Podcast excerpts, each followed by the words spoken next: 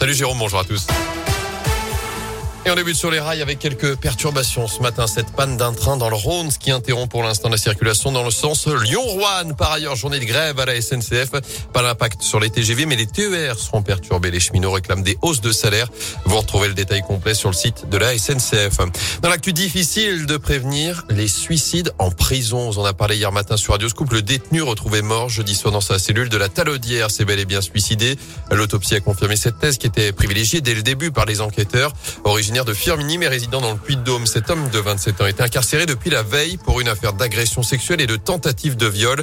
Son suicide éteint toute action publique. Autrement dit, il n'y aura pas de procès pour la dizaine de femmes victimes dans cette affaire, ce qui soulève aussi le problème des suicides en prison en France. Stéphane Perrault est représentant du personnel UFA-PUNSA à la prison de la Talaudière. Disons que c'est un peu le quotidien du surveillant pénitentiaire dans les prisons à l'heure actuelle. Euh, les suicides, c'est assez fréquent. C'est pas tous les jours, mais c'est assez fréquent. Ce détenu est arrivé deux jours avant son suicide. Donc quand la, personne euh, arrive chez nous en prison, euh, il y a un entretien préalable avec euh, tous les services compétents. Si on repère une fragilité, effectivement, on la signale et on évite de le laisser tout seul en cellule parce que sur les personnes suicidaires, vaut mieux qu'il soit deux en cellule que tout seul. Là, ils étaient deux en cellule, donc le problème ne se posait pas. Maintenant, même avec des moyens supplémentaires en termes d'effectifs, ça n'aurait pas changé le souci. Pour moi, le problème à l'heure actuelle, c'est le problème de formation des agents par rapport à ce genre de situation. Et cet homme de 27 ans a profité du rasoir qui est fourni dans le pack remis aux prisonniers arrivants pour mettre fin à ses jours.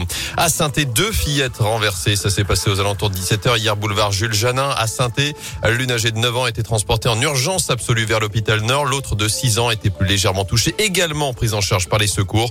L'automobiliste de 70 ans qui les a percutés a été placé en garde à vue. Elle est soupçonnée d'avoir détourné 250 000 euros. La directrice de l'hôpital de Charlieu et de l'EHPAD de Saint-Nizier sous Charlieu a également été placée en garde à vue hier. D'après le progrès, cette femme de 49 ans est soupçonnée d'avoir attribué un marché de sécurité à une entreprise créée par un de ses proches en 2015.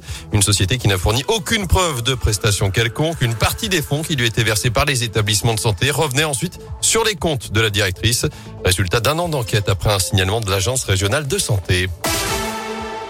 En foot, la contre-attaque de Norodom Ravichak, le prince cambodgien qui s'était porté candidat au rachat de la Saint-Etienne, livre ce matin sa version des faits dans le journal de l'équipe.